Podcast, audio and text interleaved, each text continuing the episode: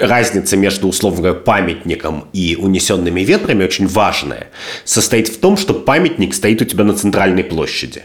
И его сносят, если сносят, с центральной площади. Он как бы мозолит глаза. А унесенный ветром выносят с заднего двора.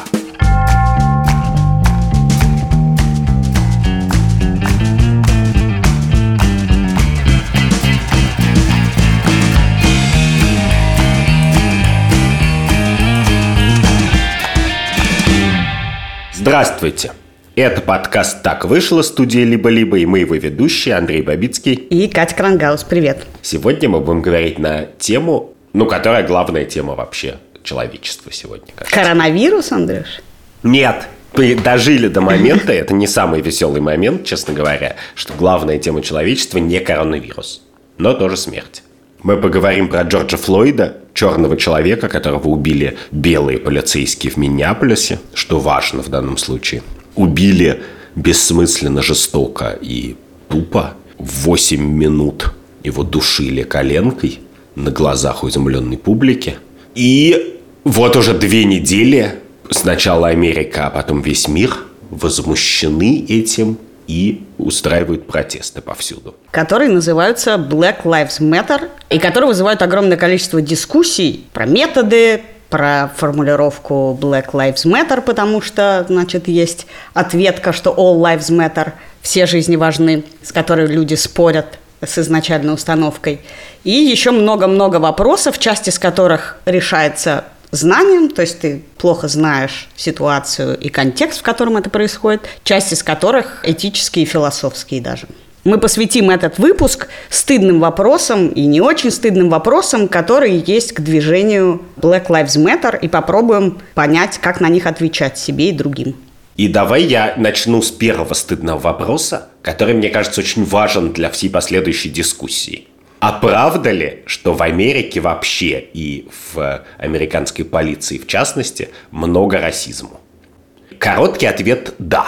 История про расизм – это не история гражданской войны США XIX века, а это история, которую физически каждый день чувствуют на себе очень-очень-очень многие люди, и которая еще несколько десятилетий назад на памяти очень многих людей была просто законодательной. Ты знаешь, давай вернемся даже еще чуть-чуть раньше и определим понятие расизма, который сейчас заменили в словаре определения. Несколько дней назад словарь английского языка Мериам Вебстер изменил, собственно, определение слова «расизм». Определение, которое было расизма, это вера в то, что раса – это главный определяющий фактор человеческих черт и способностей, и в то, что расовые различия порождают превосходство той или иной расы. А теперь добавили, что расизм – это системное проявление ненависти, а не просто предубеждение. Это еще и действие, а не только идея. Да, и мне просто кажется это важным, потому что в России, может быть, некоторые люди этого не понимают, что через сто лет после того, как гражданская война в США закончилась и рабство отменили, в множестве штатов США действовали сегрегационные дискриминационные законы, прямо законы. Там в 50-е годы Верховный суд США рассматривал дело о том, можно ли запретить черным детям учиться в белых школах. И президент Эйзенхауэр, совсем не как бы либеральная икона, под охраной национальной гвардии со стволами проводил первых черных детей в белую школу. В 60-е годы, благодаря тоже не самому святому человеку на земле, а президенту Линдону Джонсону, были приняты законы о гражданских правах, который запретил сегрегацию на федеральном уровне, на уровне страны. Это было, соответственно, 50 с небольшим лет назад. И, как мы все понимаем, на самом деле не на законодательном уровне, а на частном уровне. Сегрегационные практики и бытовой, и институционализированный расизм существовали все время и сейчас, и милиция, полиция – это просто очень явный и хороший пример, чтобы увидеть, как это работает. И мне кажется, что он еще хороший, потому что на самом деле любой человек, который, например, ездит в Москве в метро, ему не надо себе это особо представлять. Просто посмотрите, чем занимаются менты в московском метро 90% времени, когда они не спят. Они останавливают выходцев из Центральной Азии или людей, которые выглядят как выходцы из Центральной Азии, или людей, которые выглядят как выходцы с Кавказа, и трясут их на тему каких-то бумажек, разрешений и возможных взяток. Они, соответственно, это делают очень избирательно, а основная масса прохожих на это не обращает внимания и за них никак не вступается. Мне кажется, тут еще важна всякая статистика которая существует и которая вполне официальная про, например, оправдательные приговоры, что черных людей чаще осуждают и сажают, чем белых, что черные женщины чаще умирают в больницах и в том числе от коронавируса умирали чаще, чем белые. Ну, дальше там есть вся эта статистика про зарплаты, про должности, про уровень жизни и так далее, и так далее. Во всех этих пунктах – равенства между белыми и темнокожими нету. Кроме того, все еще усугубляется тем, что многие несправедливости, они усугубляются имущественным положением. Понятным образом совершенно непропорциональные, безумные, дикие, жестокие законы антинаркотические в США, по которым в США, как и в России, сидит огромное количество людей, они непропорционально задевают бедные части населения и черные части населения, а черный еще чаще всего и беднее в среднем. Хорошо, на это есть простой вопрос, я тебе его задам, и мне кажется, что это частый вопрос. Такой, ну хорошо, но может быть просто, во-первых, прошло мало времени, а во-вторых, ну вот так вышло, они медленней развивались из старых законов, и вот теперь, ну, они пока еще беднее, меньше поколений училось, поэтому они меньше занимают должностей в университетах, поэтому из-за того, что многие темнокожие живут в бедных районах, и их дети часто криминализируются, и так далее, и так далее, что это не институционализированный расизм, а просто, ну вот, э, менее образованные, менее обеспеченные, из этого растет больше криминала, меньше медицинских страховок из этого растет выше смертность и так далее, и так далее. Если это фактически так, а не теоретически. Это фактически отчасти так. Отчасти преступность среди черных людей выше, хотя бы просто потому, что она среди бедных людей выше. По крайней мере, та преступность, против которой в основном борется полиция во всем мире, а именно всякие бессмысленные наркотические статьи в первую очередь. С одной стороны. С другой стороны, случай Джорджа Флойда демонстрирует очень ясно, что это не так что несколько здоровых лбов просто так убивают человека, и это невозможно объяснить ничем. Никакой его предыдущей судьбой Очевидно, что в тот момент, когда его несколько минут, я бы сказал, бесконечно долго убивают, он не представляет никакой опасности. Но почему ты считаешь, что его убивают из-за того, что он черный? Почему я так считаю? Тут важный вопрос такой, не почему так считаю я, а почему так считают люди по всему миру. По совокупности причин. Одна из этих причин состоит в том, что полицейские в основном белые, что они непропорционально чаще проявляют излишнее насилие по отношению к черным подозреваемым, но главным образом, потому что это обычно неподозреваемые. Иногда, и такое регулярно случается в Америке, черных людей убивают во время того, что называется traffic stop. Знаешь, это когда милиционер останавливает машину и говорит, покажите права, например. Ну, то есть, фактически гаишники как бы. Ну, тут, да, тут важно сказать, что история с Флойдом началась с того, что продавцу в магазине показалось, что он дает ему фальшивую купюру, и он вызвал полицию. Все происходило из-за фальшивой или не фальшивой двадцатки долларов. Да, и никто не заслуживает не то что смерти, но даже и тюремного срока из-за фальшивой двадцатки. Но главное, фальшивая двадцатка – это, очевидно, не опасное насильственное преступление. Хорошо, собственно, то, что я тебя спрашиваю, да, это наш второй вопрос. Чем отличается слоган Black Lives Matter от слогана All Lives Matter, который противопоставляют этому слогану. Объяснение стандартное, да, если мы защищаем одного человека, почему мы не защищаем всех остальных, которые оказываются в такой ситуации. То есть, условно говоря, и белых людей убивает полиция.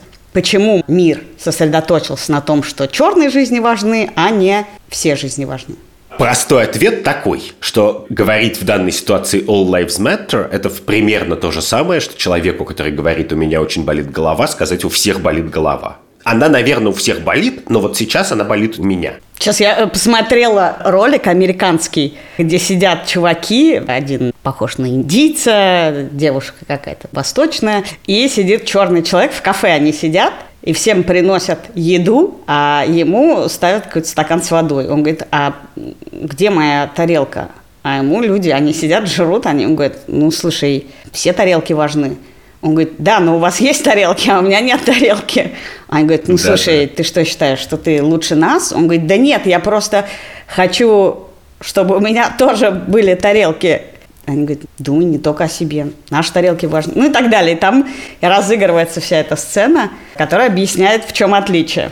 Да, и отличие это очень простое. Но я еще хочу повторить, потому что мне кажется, что это правда очень важно. Я прочитал много текстов, и я в жизни много общался с разными людьми, которые попадают в дискриминируемые полицией группы.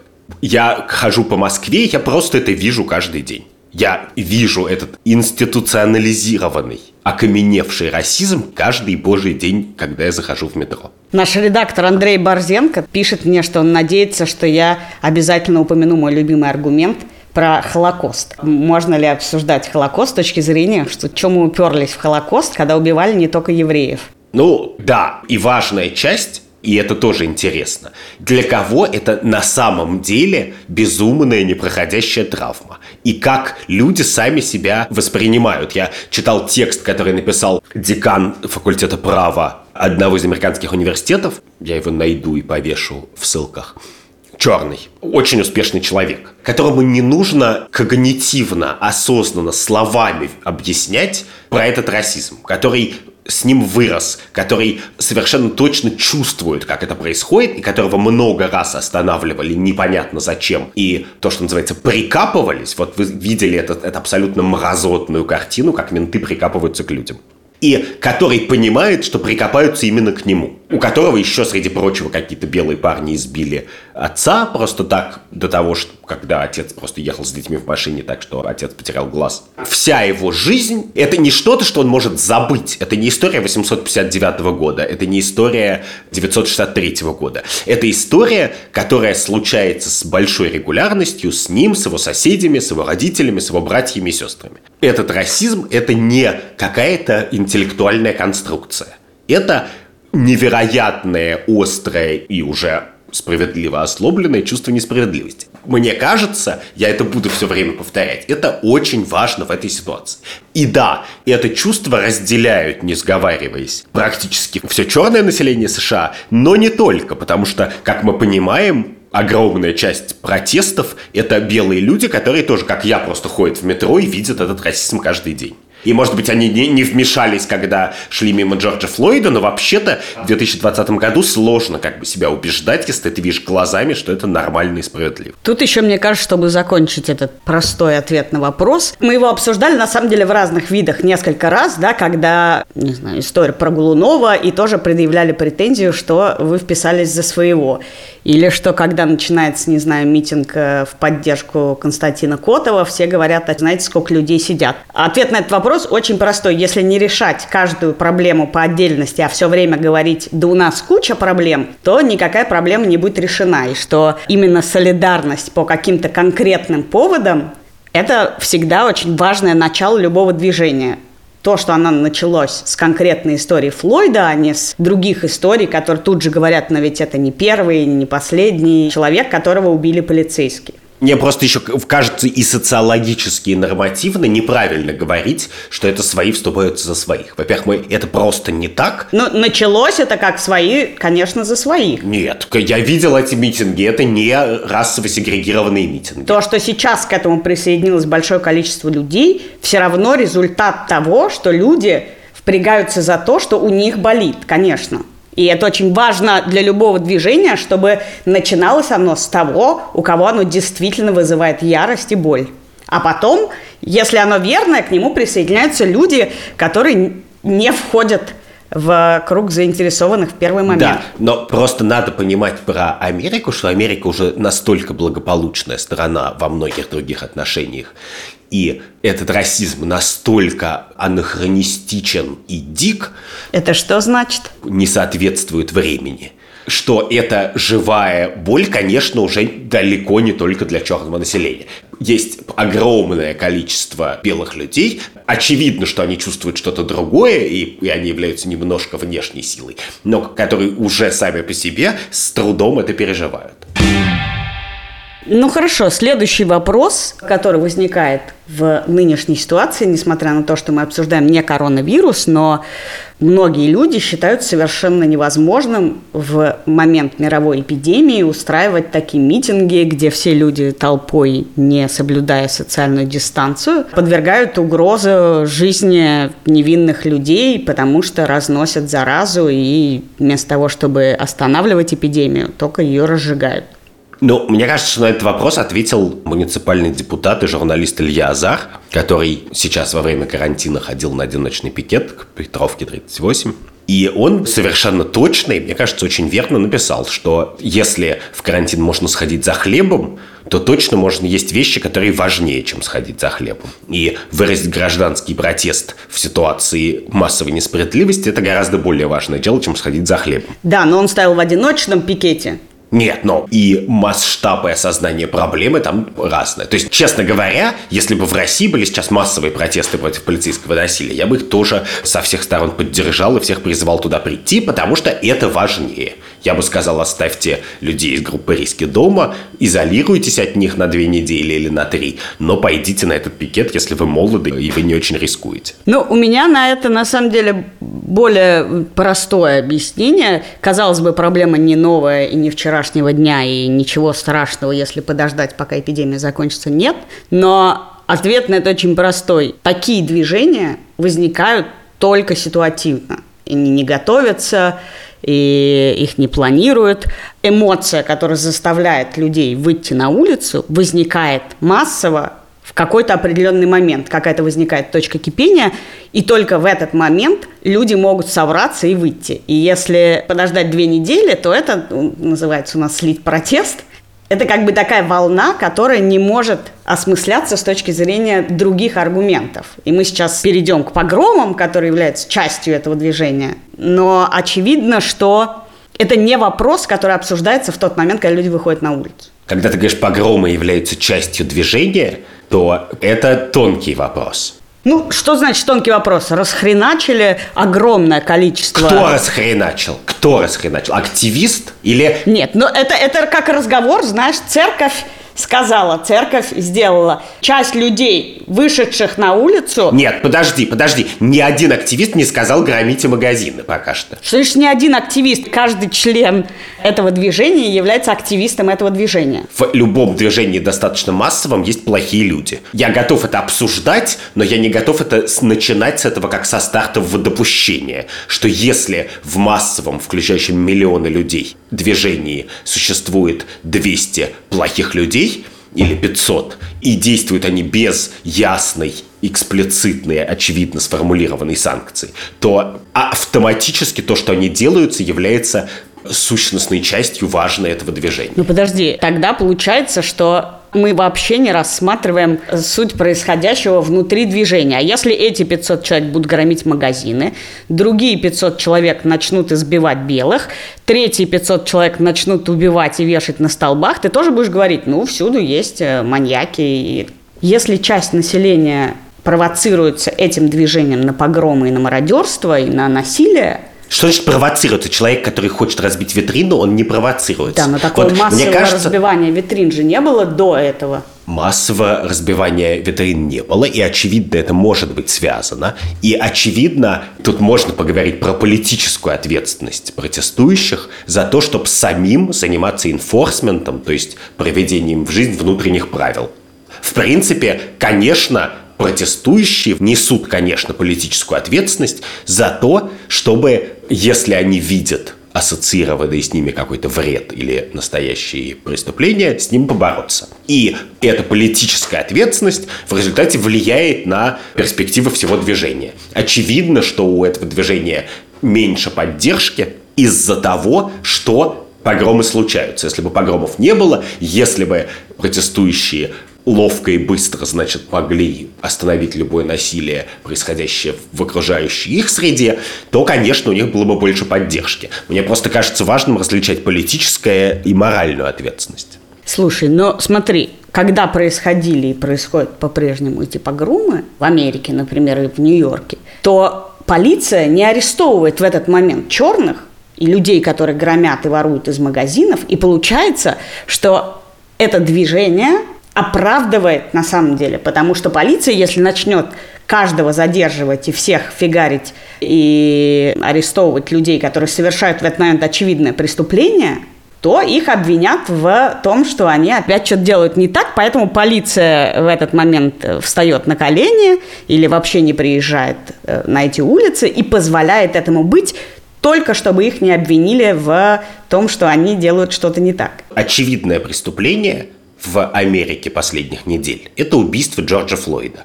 Это преступление, которое в миллион раз хуже и бесконечно затмевает любое число разбитых витрин. Подожди, ты считаешь, что одно преступление отменяет другое преступление? Нет. Одно преступление важнее другого? Не отменяет. Погляди, это, с моей точки зрения, довольно пустой вопрос. Потому что люди, которые бьют витрины, с моей точки зрения, плохие люди. И я никого никогда не буду призывать бить витрины. И мне правда кажется, что это вдвойне постыдное занятие, потому что, во-первых, это просто не надо делать.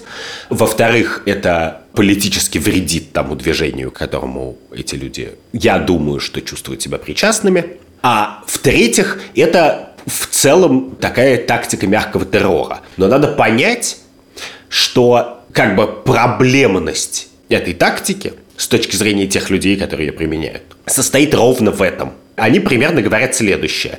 Я разбил стекло, и вы теперь решайте. Либо вы ничего не делаете, либо вы присылаете ко мне патентованного российского убийцу.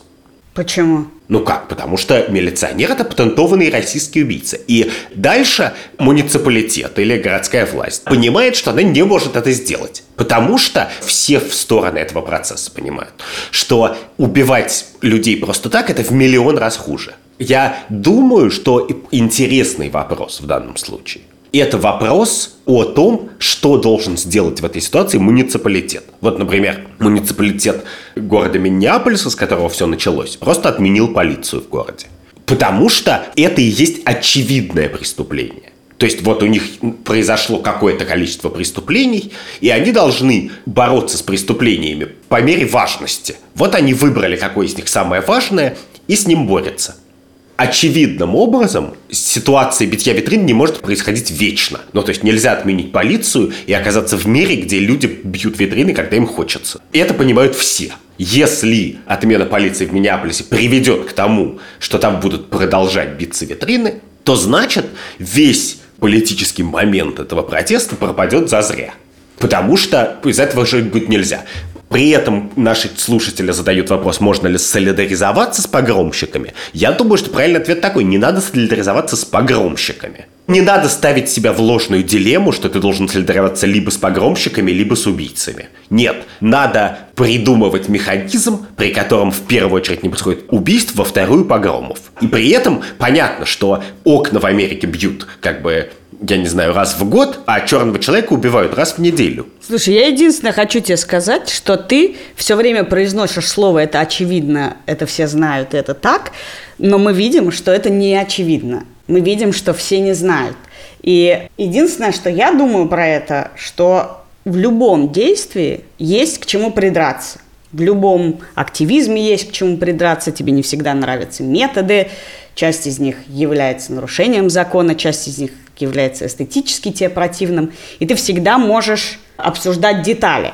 Но действительно никакое большое движение не может существовать, если все будут обсуждать каждую деталь этого. И действительно непонятно, как это отменяет. Я не согласна с тобой, что мы сравниваем, не знаю, одну жизнь и много жизней, мы сравниваем одно преступление с другими преступлениями. Ну, понимаешь, если твой магазин разбили, то ты думаешь, ну а я чем виноват? Почему я жертва этого движения, если я ничего плохого не делал, я вообще, может быть, сам черный? Я этого не знаю, но я очень надеюсь, что тем людям, которые пострадали от воровства в магазинах и битья витрин, каким-то образом их потери будут возмещены. Потому что, конечно же, мир, в котором хочется жить, это такой мир. Это не мир, где на полях закончившейся битвой, значит, люди разоряются, потому что у них разграбили магазин. Ну хорошо, вот ты говоришь, с ними не надо солидаризироваться, и что это не активисты, что это не официальная линия этого движения, а снос памятников. который тоже происходит по всей Америке. Все памятники, хоть как-то связаны с рабством, с расизмом и тем, что кажется связанным с несправедливостью, их сейчас по всей Америке сносят. Во-первых, не только по всей Америке, по всему миру. Мы сейчас придем к вещам, которые для меня проблематичны. Я до сих пор выступал как зачинчик, значит, протестов и погромщик. А в принципе нет. У меня есть много точек несогласия с происходящим, и мы до этого дойдем. И памятники действительно сносят не только в Америке, и вандализируют то, что называется вандализируют. Кстати, памятники вандализируют и в России. Буквально сегодня я прочитал, что на мемориальной табличке, посвященной слесарю, убитому во время сталинского террора, кто-то написал «Красный краской враг народа» и нарисовал серп и молот. А вандализировать памятники – это вообще очень распространенный способ политического действия. И помимо Америки их сносят много где, например, в Бельгии посносили или поубирали от греха подальше памятники королю Леопольду II, который развязал геноцид в Конго, когда решил сделать Бельгию колониальной державой и обогатить себя. Это действительно происходит, и я понял, что у меня нет простого ответа на этот вопрос. Ну, в смысле, мне-то как раз кажется, что сносить памятники – это гораздо более невинное действие, чем расфигаривать магазины, потому что на самом деле это отчасти спор про надо ли называть премию именем Эдуарда Испенского, если он сдавал детей в секту. Но памятник – это само по себе ну, официальное признание заслуг. Ну, памятник – это же такой культ, это отчасти иконы и поклонение. И мы говорим, ну, мы не будем преклоняться перед заслугами этого человека, потому что он много плохого сделал, давайте уберем этот памятник. Можно это делать через суд, и каждый памятник оспаривать и требовать его убрать, но в принципе, ну, снесли все памятники, ничего, если окажется, что снесли незаслуженно, ну, построить новый. Мне как раз в этом вообще не видится проблемы. Я скорее тебя склонен в этом поддержать. Мне тоже кажется, что памятники безумно переоценены. Что люди слишком за них цепляются. И совершенно очевидно, что в мире, который полон довольно ожесточенной политической борьбы, любой памятник – это как бы застывший митинг. Это какая-то символически важная точка на центральной площади, ну или там на каком-то важном перекрестке. Ну, тут, кстати, именно что из-за того, что это символическая точка, то в момент движения ровно такой же символизм заключается в том, чтобы эту точку убрать. Конечно, да. Это, условно говоря, как идет два враждебных митинга и сталкиваются на одной площади. Вот идет толпа людей, и там стоит как бы окаменевший их противник. Ну, они его как-нибудь сносят или вандализируют. Я, честно говоря, особенно для людей, которые выросли, значит, в... С памятниками Ленина? Да, да, у нас мы-то с тобой как бы уж точно знаем, что памятники как бы цена в базарный день копейка, как бы ты можешь всю страну, значит, завалить этой э, уродливой бронзой, потом в один день ее всю снести, как бы никто столько не сделал для девальвации памятников, как советская власть. И при этом у людей, которые их вандализируют, у них есть, как мне кажется, я прямо сегодня утром что-то об этом думал и подумал, что, ну, в принципе, вообще очень многое, что нас окружает, это окаменевшее какое-то насилие там, я не знаю, памятники, сталинская архитектура, какие-то европейские замки, которыми мы восхищаемся в поездках. В принципе, понятно, что в любом таком сооружении окаменело довольно много прошлого насилия. И даже мне, я ловлю себя на том, что мне приятнее смотреть на акведук, чем на Колизей. Потому что акведук все-таки сделан для того, чтобы людям проще жилось, а Колизей сделан, блин, для того, чтобы люди друг друга убивали. Вот тут я не согласна, потому что памятник – это не сотвори себе кумира. И это очень мне нравящаяся идея, но то, о чем ты говоришь, это немного другая ситуация, которая нас приводит к следующему вопросу. Пора, надо ли задним числом отменять искусство? Архитектура гораздо больше искусства, чем памятник в смысле своего символизма. Мы интересуемся им не потому, что там происходило, а потому, как строили тогда. Но да, на самом-то деле мы оцениваем не только сколько насилия куда-то было вложено, но и сколько любви тоже. Очевидно. И на самом деле важная часть в готическом соборе – состоит в том, что очевидно, что там есть, наверное, насилие, но там есть огромное количество любви, восхищения и человеческого достижения и гения, которые туда тоже вложены. Мы не можем избавиться от одного, не избавившись от другого. Мне еще кажется, что важно центральный интерес. К памятникам очень редко мы говорим Я люблю этот памятник за то, как он сделан. Мы говорим, это памятник э, Высоцкому, я люблю Высоцкого, и я туда хожу. Ну, то есть мы очень редко восхищаемся действительно искусством в памятнике. А Колизеем мы восхищаемся в основном из-за архитектурного интереса, из-за исторического. И тут все-таки мы перейдем к вопросу, надо ли отменять искусство задним числом.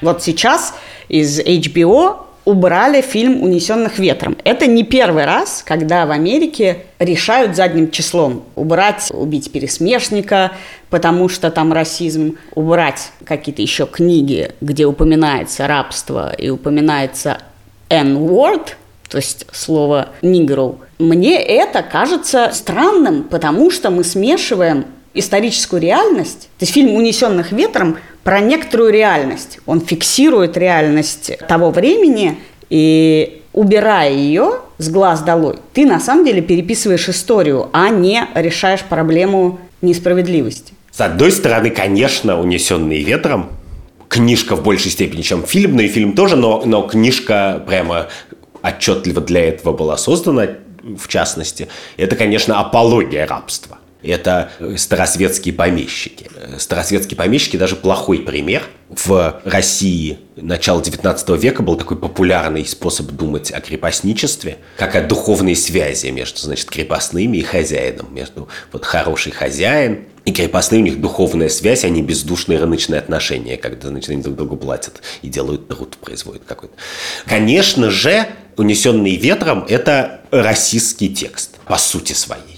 Конечно же, меня совершенно не устраивает идея его откуда-то на эту тему изъять и цензурировать, потому что мне кажется, что свобода слова – это не только как бы высшая окончательная ценность, но это инструментальная ценность, которая позволяет нам говорить о каких-то явлениях, описывать их и спорить.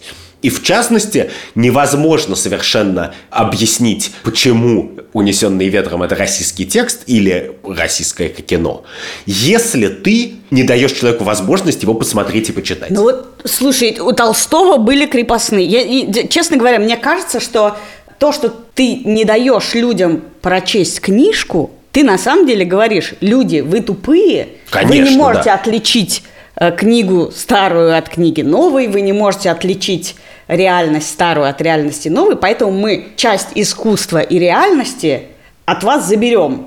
И в этом смысле есть же огромное количество коннотаций, которые приводят к тому, что там снимают с полки фильм, в котором играл Кевин Спейси, потому что он оказался плохим человеком. И мы лишаем людей произведений искусства, условно говоря, актерской игры Кевина Спейси, который, безусловно, очень талантливый актер – Потому что мы думаем, что человек не сможет, увидя это, отделить одно от другого и сказать, он негодяй, но он очень талантливый актер, и это очень интересно, как это устроено, что, казалось бы, есть очень много плохого, а при этом искусство из этого может получаться. И ты можешь своей головой дойти, что то, что ты видишь на экране, то, что ты видишь на картине, то, что ты видишь в книжке, не является твоей картиной мира, которую надо срочно перенимать, потому что ты тупой и не умеешь думать своей головой. В принципе, ты очень хорошо пересказала главный аргумент в защиту свободы слова, который ровно в том состоит, что взрослые люди на то и взрослые люди. И любой человек, который,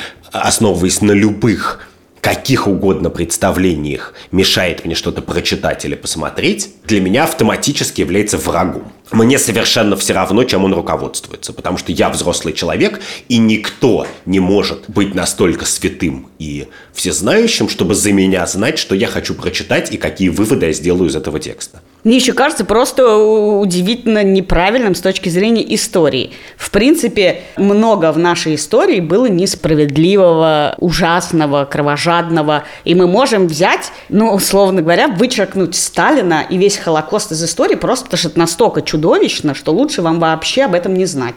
Я, я думаю, что, значит, противники унесенных ветром ответили бы, что, условно говоря, мы рассказываем про Холокост не устами палачей. Слушай, ну книжка э, Литтла «Благоволительницы» рассказывает историю с точки зрения нациста. Погли, мы, мы с тобой вряд ли поспорим про свободу слова. Но я даже сильнее скажу, что при том, что я как бы изо всех сил поддерживаю цели и разделяю ярость людей, которые протестуют в защиту Black Lives Matter, я считаю, что трусость и цензура, а в данном случае это акт самоцензуры и трусости со стороны HBO на самом деле, унизительны и плохи всегда. И справедливости ради должен заметить, что трусость и самоцензура как бы проявляют, ну, в первую очередь, интеллектуальную трусость. Не только в HBO, например, в газете Philadelphia Inquirer, старой уважаемой американской газете, редактора полосы мнений уволили за публикацию текста, который в свете нашего обсуждения смешно называется Buildings Matter Too. Здания тоже важны. И, и его за это тут же уволили. И мне кажется, что такого рода увольнения, особенно учитывая их поспешность и так далее, это ровно такой же акт цензуры и интеллектуальной трусости на самом деле – даже несмотря на то, что с этим текстом я совершенно не согласен. И в «Нью-Йорк Таймс», в крупнейшей, самой известной мировой газете, уволили также редактора за то, что он поставил колонку сенатора, который призывал, типа, давить протест. Вводить армию. Я просто хочу заметить, что редактор, который ставит такую колонку, он оказывает обществу невероятную услугу. Он рассказывает обществу, какой фашист у них сенатор. И, в принципе, это и есть важная задача журналистики. В частности. И, в принципе, взрослые читатели способны прочитать текст, подписанный фамилией сенатора, понять, что этот текст совершенно отвратительный и жуткий, и сделать так, чтобы этот сенатор вылетел из Сената и никогда туда не вернулся. И в тот момент, когда мы увольняем редактора, поставившего этот текст, то мы в первую очередь гарантируем, что фашисты будут сидеть в Сенате, что как бы Сенат никогда не станет лучше. И мне кажется, что это просто мерзко и отвратительно со всех сторон. Мне еще кажется про интеллектуальную трусость и акт самоцензуры важно, что на самом деле это очень вредит. Потому что человек, не знаю, глава Reddit уходит и говорит, пусть мой пост займет черный. Он не ушел из Reddit, он, он ушел из совета директоров. И было несколько эпизодов, когда люди оставляли свои должности с тем, чтобы их заняли э, темнокожие люди. Мне кажется, что это превращает эту дискуссию, это движение в вопрос, кто здесь власть мы вас или вы нас. И вот это «я лучше выйду и займите мое место» – это не про то, что давайте решим проблему. И то же самое с колонкой сенатора. Собственно, идея нашего подкаста в том, что мы пытаемся разобрать как бы непримиримые позиции, пытаться понять, каким образом люди приходят к одним выводам, каким образом люди приходят к другим выводам. И вообще, мне кажется, все, что мы обсуждаем, это про то, что любые этические проблемы часто происходят от недостаточного знания. И если мы говорим, если ты вообще интересуешься позицией обратной идеи, что надо подавить протест, идеи, что, не знаю, все очень несправедливо устроено, то ты должен сдаться то ты должен заткнуться и эту позицию вообще не рассматривать. Но тогда мы никогда не решим эту проблему. Тогда, значит, затаятся люди, которые считают, что так быть не должно и так быть не может, и что это не способы, это не метод, и вообще этой проблемы нет. И в какой-нибудь момент это шарахнет в обратную сторону. Шарахнуло в случае с Трампом уже. Да. Один раз. Мне еще кажется важным по цензуру сказать в качестве просто как бы наблюдения, что есть разница между, условно говоря, памятником и унесенными ветрами очень важная. Состоит в том, что памятник стоит у тебя на центральной площади. И его сносят, если сносят, с центральной площади. Он как бы мозолит глаза. А унесенный ветром выносят с заднего двора. Ну, с какого-то пятой страницы выдачи HBO. И вот это и есть трусость когда ты что-то прячешь с заднего двора. Знаешь, о чем я думаю все последние дни? С одной стороны, сама идея позитивной дискриминации – это когда мы, условно говоря, вводим квоты, что вот у нас столько-то мест в университете, часть из них должны занять люди с такой особенностью, люди с таким цветом кожи, женщины, так, чтобы не получилось, что в совете директоров на факультете оказались белые гетеросексуальные мужчины. И вот тут, знаешь, какой у меня вопрос – Собственно, вопрос, обратный аргумент. Всегда есть аргумент, что типа надо брать лучших, а не по цвету кожи. И типа из-за того, что у меня квота, я, значит, набираю не самого лучшего студента, не самого лучшего профессора, не самого лучшего члена совета директоров. И в первый момент мне очень симпатична идея квоты, потому что мы даем людям, которые не имели возможность, не знаю, учиться в дорогих колледжах, не имели возможность на протяжении сотен лет получать качественное образование, в том числе из-за шовинизма, в том числе из-за рабства и так далее, так далее, мы должны людям, у которых был ниже старт, дать немножко буста, как бы их чуть-чуть подтолкнуть. Но то, о чем я думаю в последнее время – Будет ли когда-нибудь момент, когда мы будем считать, что любая ксенофобия побеждена, и я больше не должна думать о том, действительно, какой расы этот человек и какого пола, не должна квотировать на азиатов, мексиканцев, темнокожих женщин, наступит ли такой момент в этой идее позитивной дискриминации, когда я могу взять лучших, и все они окажутся белыми гетеросексуальными мужчинами. Вот так получится, что лучшие кандидаты оказались целиком белые гетеросексуальные мужчины?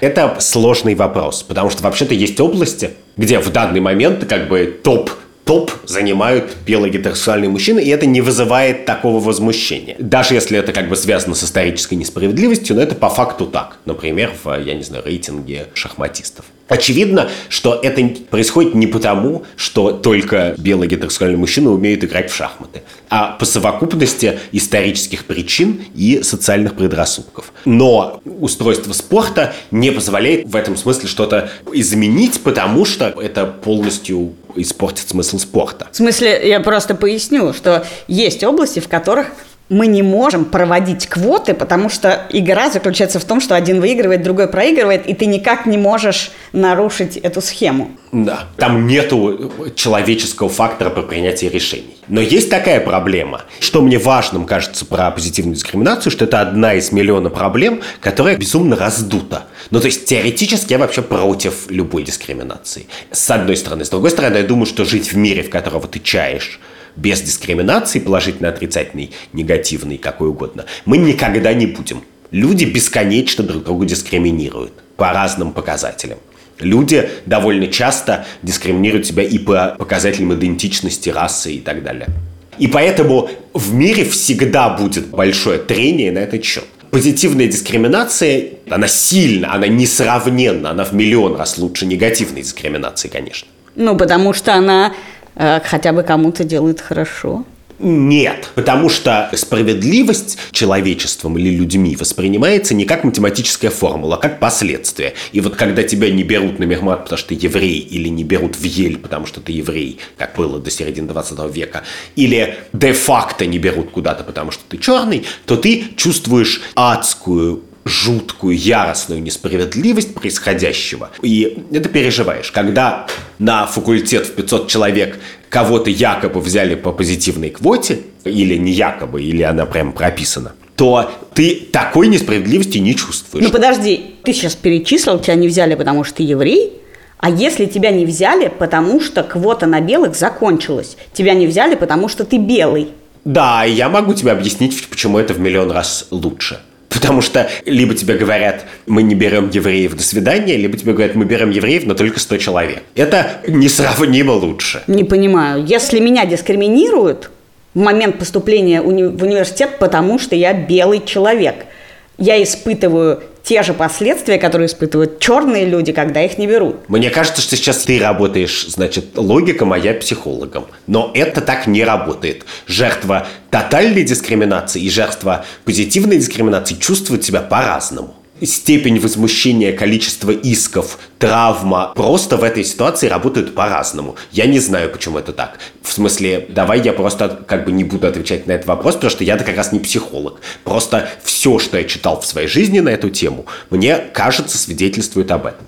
У меня нет ответа на вопрос про позитивную дискриминацию, потому что в корне своем в ней есть логика, и действительно она позволяет на самом деле сократить время. То есть, условно говоря, то, что мы столетиями, не знаю, белые люди получали лучшее образование, у них больше денег и так далее, может пройти очень долго времени, когда как-нибудь это исправится э, пропорция, а можно чуть-чуть ее ускорить, дав чуть больше возможностей и привилегий. Но мне кажется, что любая дискриминация, в том числе потому, что это титульной нации, или в том числе потому, что ты белого цвета, или потому что ты мужчина, и сотни лет был более привилегирован, на самом деле рождают тот же эффект, что тебя подавляют по какой-то причине, и в тебе растет, ты знаешь, почему это произошло, потому что твое место, несмотря на то, что, не знаю, твои показатели были, может быть, даже чуть лучше, взяли по квоте людей, и это вызывает у тебя к этой группе уже некоторое предубеждение, и на самом деле, опять же, возникает вопрос, кто кого, и рождает обратное противодействие. Но погляди, ты очень справедливо все говоришь за отключением одной простой вещи, что если всерьез по результатам 100 последних лет американской истории, 200 лет, а я бы сказал 400 лет американской истории, ты думаешь, кто кого переборол и кто кого больше дискриминировал и унизил, если у тебя на эту тему есть малейшее секундное размышление, то ты просто не читал ни одной книжки в жизни. Подожди, но я родилась в мире, в котором уже многие законы были нацелены на то, чтобы этой дискриминации нет. И я страдаю, получается, за то, что 400 лет она была.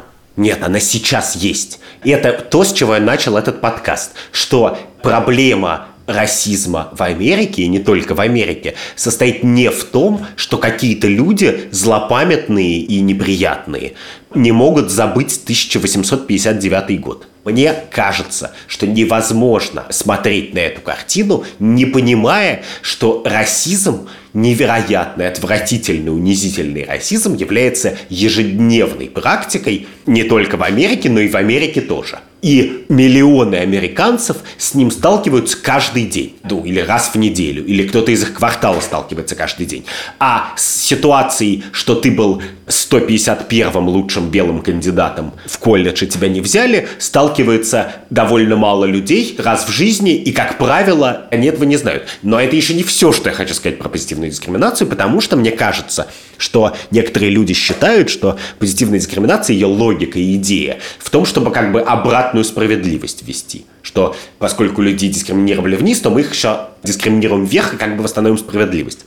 Но на самом деле и это важно, несмотря на позитивную дискриминацию, которая существует, черному человеку все равно сложнее, а не проще, чем белому, ну, относительно своей доли в популяции и талантам и чему угодно, получить работу постоянного профессора в университете, например. Я использую этот пример, потому что я это, как бы буквально эту мысль прочитал у профессора Константина Сонина из Чикагского университета.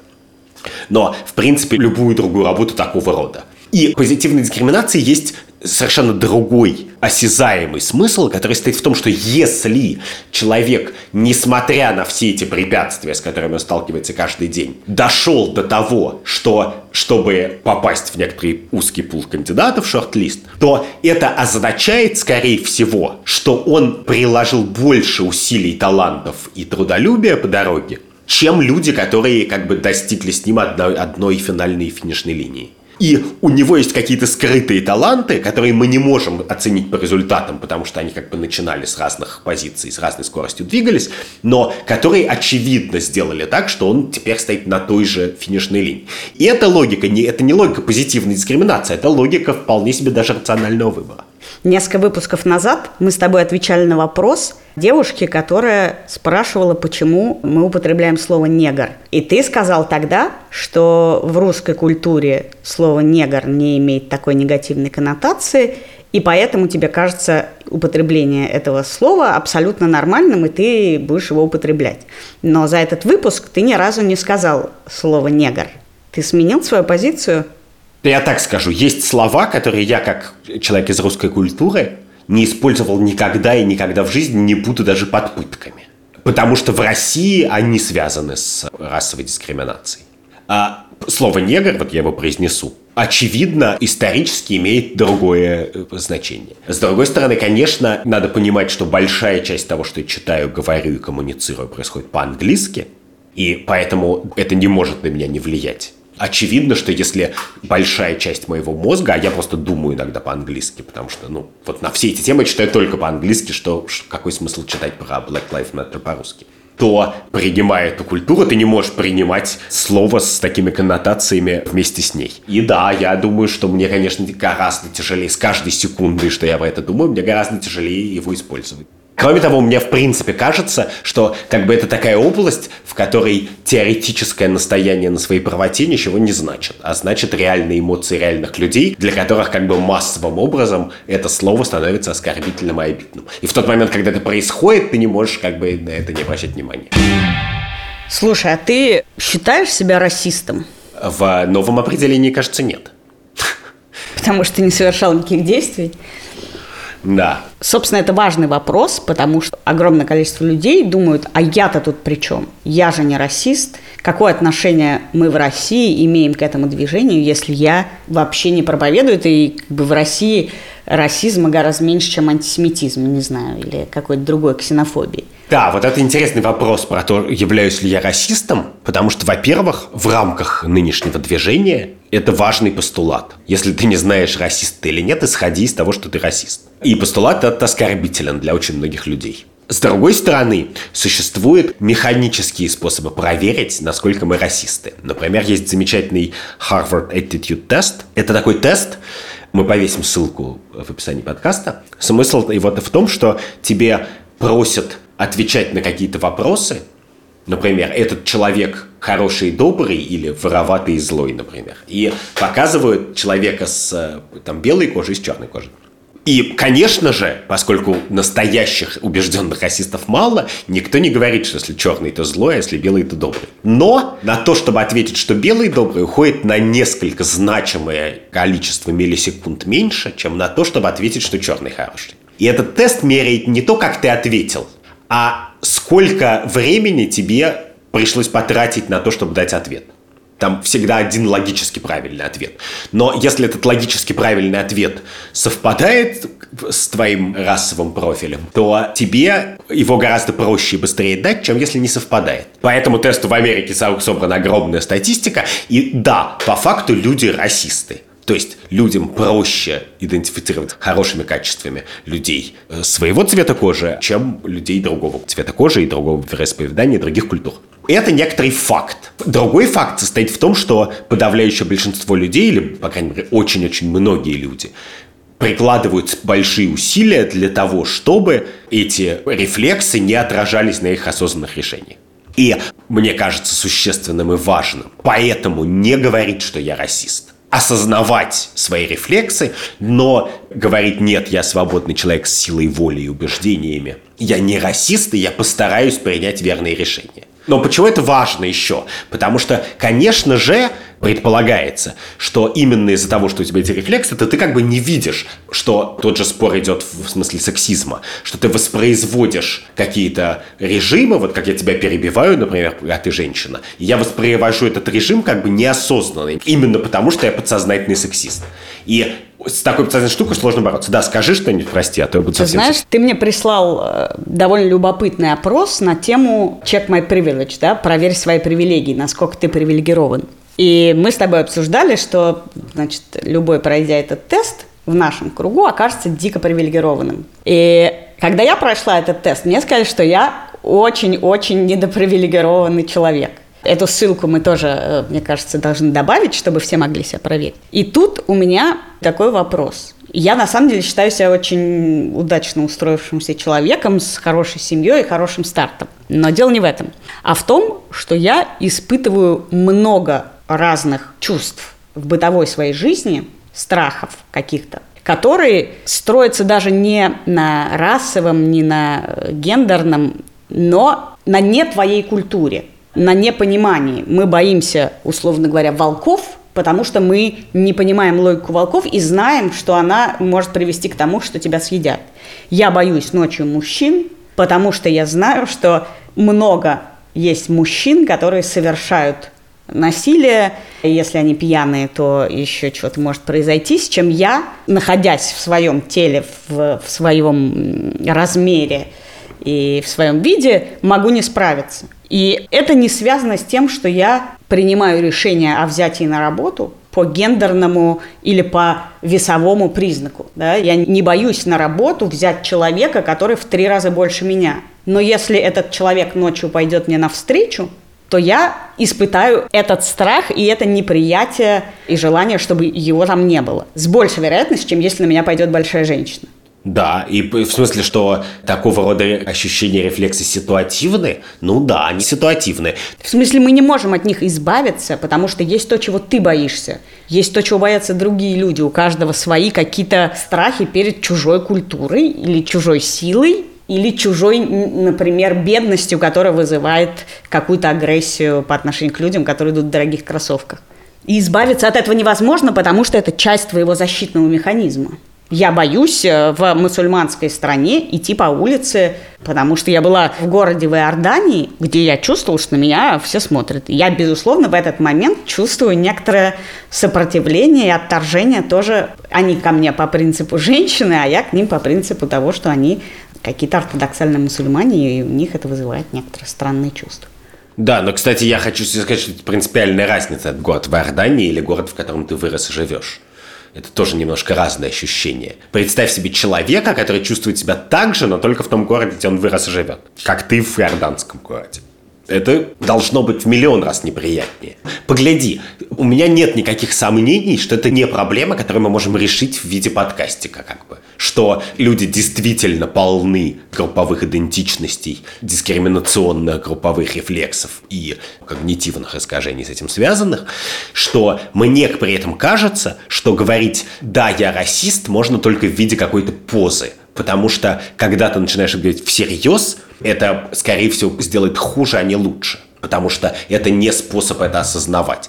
Способ это осознавать – это понимать в первую очередь масштаб проблемы в том виде, в котором она существует. Мы сейчас не спорим об ангелах на кончике иглы, как бы, и о том, может ли в идеальном мире существовать позитивная дискриминация. А мы находимся в обстоятельствах невероятного, непредставимого дискриминирующего неравенства и дискриминации. Я тебе скажу, что ни одну проблему, которую мы обсуждаем сегодня, мы не решим в этом подкастике. Просто не только это. это. Правда. Но тут еще действительно важно, что когда ты декларируешь, и если ты отвечаешь себе на вопрос «я расист», то ты не реальность описываешь, в которой действительно и у каждого человека есть свои какие-то представления об этом. Но ты еще и декларируешь намерение. Ты говоришь «я придерживаюсь этих убеждений». Например, я понимаю, что ситуативно при приеме на работу. Вот у нас стартап, я ищу молодого человека, а не 60-летнего. По многим причинам, по тому, что мне кажется, мне будет сложнее управлять им, потому что мне кажется, что ему будет сложнее иметь дело с новыми технологиями. Но в этот момент я действительно отсекаю по возрасту какое-то количество, возможно, кандидатов. Но в бытовой жизни назвать себя иджистом я совершенно не могу и не хочу, потому что у меня нет такой идеи. Потому что я не придерживаюсь таких взглядов вообще. А, нет, это не важно. Ты, ты просто можешь себе позволить себя так не называть. Потому что боль этих людей и их осознание того, что они, в принципе, как бы талантливы, на многие способны, их списали со счетов, до тебя не дошла. Но очевидно, что это вопрос времени, потому что... То есть рано или поздно я должна буду назвать себя эйджистом? Ну, конечно, просто пока как бы дискриминируемые люди за 40 – это меньшинство, ну, в широком смысле. Не меньшинство, но не безумное большинство, а, э, значит, скоро это станет дискриминируемым большинством. Нам с тобой как бы в рамках подкастика будет сложно это не замечать. Может быть, в реальной жизни еще можно сохраниться такая возможность. Вот это нас переводит к вопросу о том, что нам делать в России и, и э, должно ли нас волновать э, движение Black Lives Matter и другие такие движения в России. Ну, нас это волнует по масштабу. Меня на улице тут остановил молодой человек, и, надо сказать, он был э, внешне похож на выходца из Центральной Азии, и нарушал мою социальную дистанцию, пока я гуляла с собакой. Я немножко испугалась. Он стал меня спрашивать, как я отношусь к движению Black Lives Matter и к тому, что происходит в Америке. я попыталась у него уточнить, что он имеет в виду, как я к этому отношусь. И он стал говорить, что он сотрудник компании «Настоящее время» в какой-то стране, их интересует, возможно ли такое движение в России. И они поэтому проводят опрос. И мы поговорили, и я поняла, что для огромного количества групп, которые испытывают на себе активную какую-то агрессию и неприятие по признаку национальности, это является, ну, таким реалити-шоу учебного свойства. Мы смотрим, как это происходит, и пытаемся понять, как вообще можно решить такого рода проблему. И решается ли она таким образом. И поэтому нас это волнует в России, потому что у нас в России очень много проблем. Нам интересно, пусть там на тренировочном плацдарме они попробуют, а мы посмотрим, что из этого мы можем применить к себе. Отчасти это так, но с другой стороны, каждый раз, когда мне говорят про имитацию, про то, что мы просто имитируем как бы первый мир, то я вообще-то всегда радуюсь, потому что хорошо, что мы имитируем первый, мы гораздо чаще имитируем третий мир и Африку. И каждый раз, когда мы почему-то решаем поимитировать, значит, США или Голландию, Нидерланды, простите, то я каждый раз радуюсь в глубине души. Но мне просто еще кажется, что на самом деле ровно все те же проблемы каждый из нас ощущает, просто эта граница проходит не так. Ну, у нас нету границы по цвету кожи, а у нас есть миллион разных других границ. И, конечно, Россия совершенно отвратительно российская страна. И я говорю, все, что нужно сделать, чтобы в этом убедиться, это просто в течение двух дней посмотреть на то, как ведут себя менты в метро и на бульварах.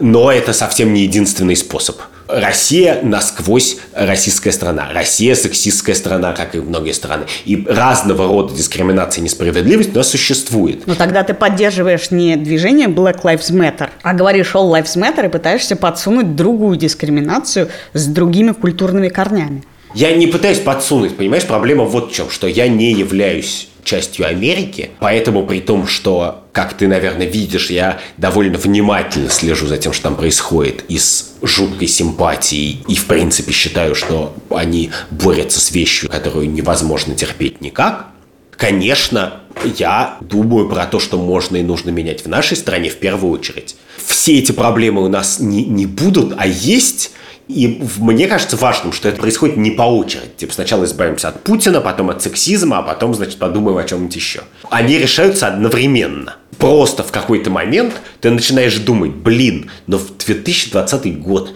но уже как бы вот какой-то набор вещей, рефлексов, слов и действий уже как-то невозможно больше стерпеть и совершать.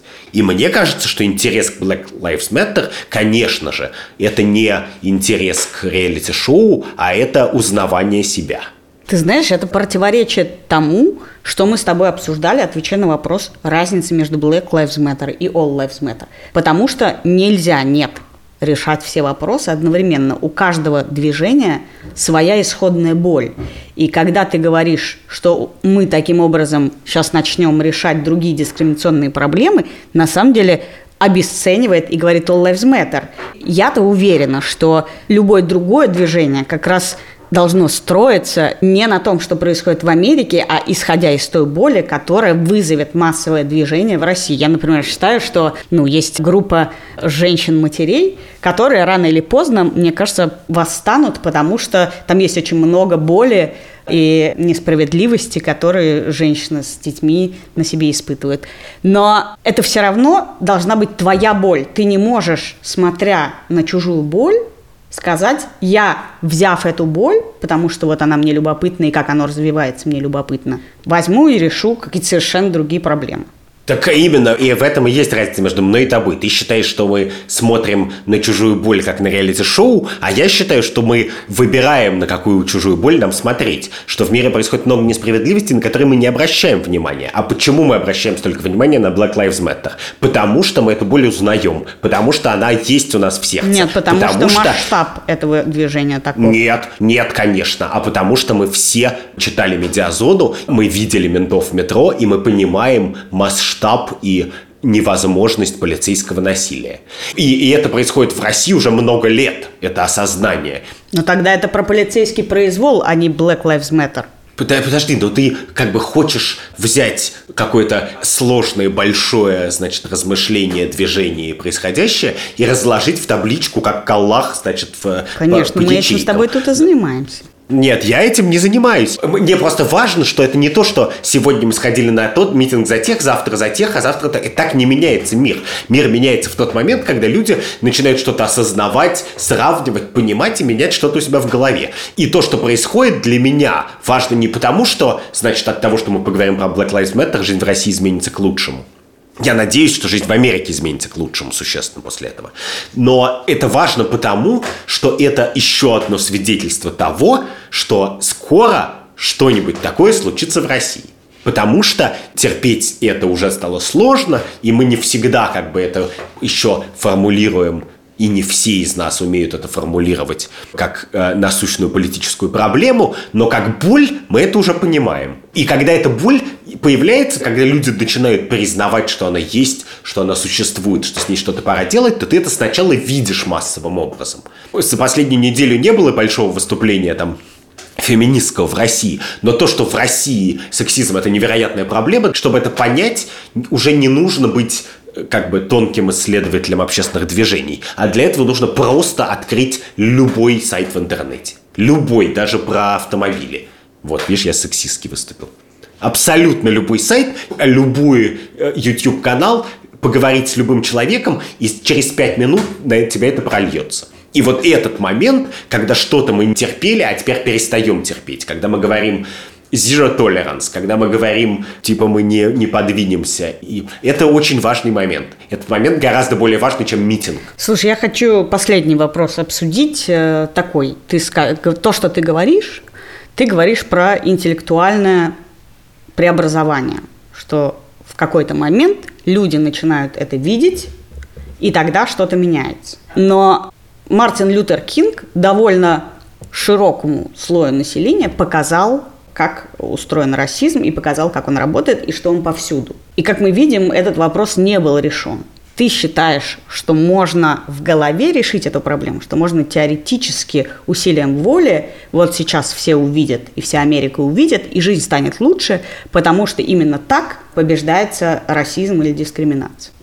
Нет, подожди, когда ты говоришь, Мартин Лютер Кинг всем показал, то он это показал очень небольшому числу людей. И этого хватило, например, для того, чтобы для тогдашнего руководства Демократической партии на некоторое время стало приоритетом принять Civil Rights Act и на законодательном уровне запретить сегрегацию. Но этого, конечно же, не хватило, чтобы изменить привычки и политики на местах и в Штатах, и особенно в Южных Штатах, потому что там никто не, не читал Мартина Лютера Кинга с ощущением, что вот нам говорят правду. Там читали отвратительного, значит, черного придурка, который как бы мутит воду. И это существенно. Конечно же, чтобы что-то поменялось, нужно не чтобы кто-то это написал или даже произнес, или даже произнес трем миллионам своих или там трехстам тысячам людей, с которыми он марширует на Вашингтон а чтобы это осознали какие-то проценты населения. Вот когда это сделать, как становится, ну это все-таки политический же сдвиг. Просто от того, что кто-то что-то сказал, мне кажется, ничего не, не происходит. То есть тогда проявленная трусость и самоцензура политическая как тебе кажется, когда-нибудь решит эту проблему. То есть, если начать на законодательном уровне сдавать те позиции, на которых там многие годы стояли. Как, какого рода позиции? Ну, ввести официально позитивную дискриминацию и так далее, так далее, освободить все посты, всех уволить сенаторов, которые говорят какие-то Я говорю, глупости. что для меня это просто бессмыслица. Уволить сенаторов, которые говорят глупости, надо в любом случае, без относительно Black Lives Matter. Ты считаешь, что человек, который говорит глупости, не может быть хорошим сенатором? Нет, я считаю, что это самое большое передергивание, это сказать, ну, конечно, завтра мы примем закон, что ни одного белого не будет ни на одной должности, а все должности займут черные. Нет, просто потому что есть там демократия, избирательные процессы, политические процессы даже вне демократии. И говорить, ну, конечно же, завтра мы все сдадимся, заплачем, пойдем на колени значит, сожжем все книжки, и везде будут сидеть только черные, а белые будут, значит, им прислуживать. И это, мне кажется, довольно масштабное передергивание в целом. Это примерно высказывание в духе, что завтра, значит, геи усыновят всех наших детей – от которых мы магическим образом сами отказались, и сделают из них геев, и мы все вымрем через 50 лет, потому что 50 лет – это два поколения, и, соответственно, через первое поколение все перестанут станут геями, а через второе все вымрут и так далее. У нас нет такой проблемы, что общество перевернется, как, значит, песочные часы. Хорошо, ну, можно я остановлю поток твоего праведного гнева? Да, и окей, э, гад, за, да. задам еще раз вопрос. Да. Мы уже с тобой обсудили, что мира без дискриминации не существует. Как решается такая проблема? Как одно меньшинство или одно дискриминируемое сообщество решает такую проблему? Как мы его выводим из дискриминируемого в недискриминируемое? Что должно произойти, чтобы эта проблема решилась? Миллион протестов, сто тысяч разбитых витрин, э, десятки и сотни законов. Дальше что? 800 тысяч судов. В смысле, вот сейчас, например, существует некоторый набор вопросов, по которым разные общества по всему миру сделали довольно существенный прогресс в самых разных вопросах. Там, декриминализация марихуаны, улучшение прав женщин, улучшение прав расовых меньшинств и так далее. И каждый раз это происходит не в результате какой-то лесенки действий, а в результате массового осознания неправедности происходящего и миллиона разнообразных действий такого рода. Одиночных пикетов, митингов, протестов, судебных дел, тяжб, неприятных вопросов на интервью, бойкотов и так далее. Борьба за свои права, она абсолютно бесконечно разнообразна и никогда не остановятся. У меня нет рецепта. Рецепт осознать, что эти права есть, что они нарушаются, и за них бороться. Точно так же, как нет способа сделать так, чтобы в России была демократия и права человека. А есть миллион действий, которые можно совершить, чтобы ускорить этот момент. Это был подкаст «Так вышло». Я Катя Крангаус. А я Андрей Бабицкий. Пожалуйста, подписывайтесь на нас на Патреоне. Там мы стараемся выкладывать выпуск раньше, а этот выпуск вышел позже. Подписывайтесь на нас в Apple подкастах. Там вы можете задавать нам в комментариях вопросы. Также вы можете их задавать нам на странице в Фейсбуке и ВКонтакте. Подписываться на нас можно в Кастбоксе, в Яндекс Музыке, в Spotify. Пожалуйста, ставьте нам оценки и оставляйте рецензии. Это поможет другим людям узнать о нашем подкасте. А этот выпуск мы сделали вместе с редактором Андреем Борзенко, звукорежиссером Эльдаром Фаттаховым и продюсером Ликой Кример. Услышимся. Пока. Пока.